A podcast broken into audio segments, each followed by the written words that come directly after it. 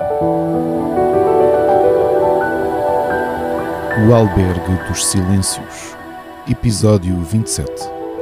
Texto de Filipe Rissa e narração de Ricardo Correia.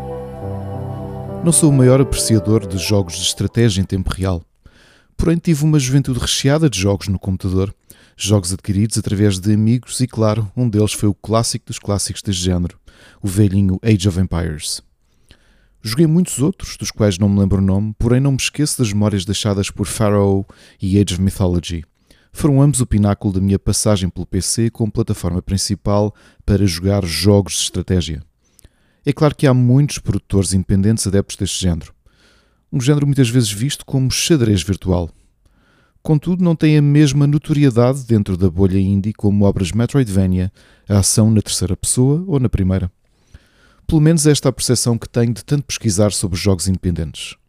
Ao fim de muitos meses consegui juntar três deste género que parecem valer uma adição à wishlist do Steam. Dustfront, do estúdio RTS Demon da Rússia, com data de lançamento não definida e previsto para PC. Num cenário pós-apocalíptico apresentado em Dustfront, um RTS que replicará a experiência dos grandes clássicos, com um toque estratégico que parece convencer, a narrativa promete incidir num planeta que foi arrasado por guerras e outros conflitos bélicos. Contudo, a dúvida paira, o que diferencia este jogo de estratégia da vastidão de títulos similares existentes em lojas digitais como Steam.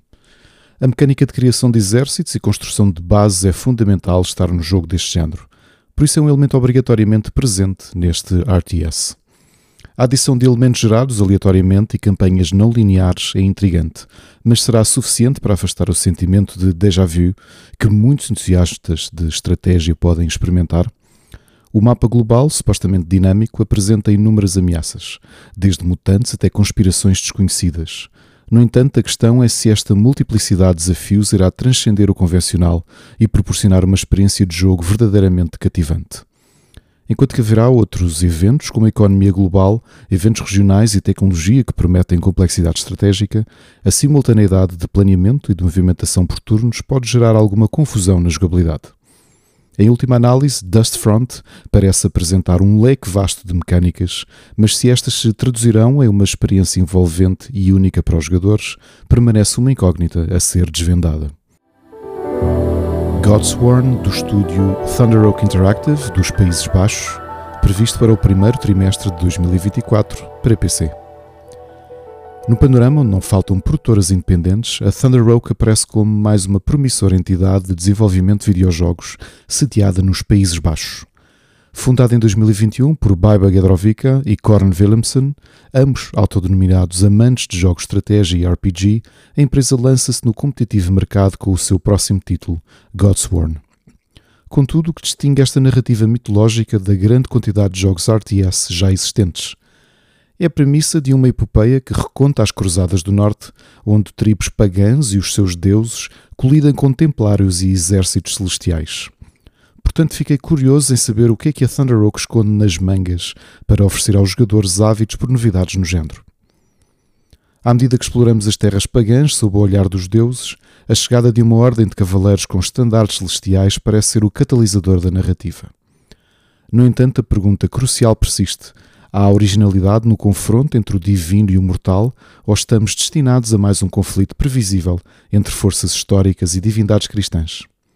A incerteza recai sobre se o enredo conseguirá transcender os elementos clássicos já explorados e oferecer uma narrativa verdadeiramente envolvente que vá retumbar nos sentimentos dos jogadores. Enquanto os fundadores expressam a paixão pelo género, a real inovação e a capacidade de Godsworn se destacar dos milhares de jogos no Steam permanece uma incógnita que só o tempo e a experiência dos jogadores poderão desvendar. Dying Breed, do estúdio Sarnager, do Uruguai, com data de lançamento não definida e prevista para PC. Dying Breed, o próximo título da produtora uruguaia Sarnayer, tenta cativar os jogadores ao proporcionar uma viagem nostálgica à era dourada dos jogos estratégia em tempo real no PC, como por exemplo o saudoso StarCraft. Transportando os jogadores para um mundo pós-apocalíptico, o jogo promete desafios intrigantes, desde a construção de bases à recolha de recursos. Contudo, perante o que o jogo promete nas redes sociais e nas páginas onde o jogo é descrito, é legítimo questionar se Dying Breed conseguirá ultrapassar as convenções estabelecidas ou se acabará por passar ao lado dos jogadores que procuram a experiência que esta obra sul-americana oferece. Apresentando-se como um thriller de ação, o jogo destaca-se por ter uma banda sonora original como um dos seus grandes trunfos, que acompanhará uma experiência intensa.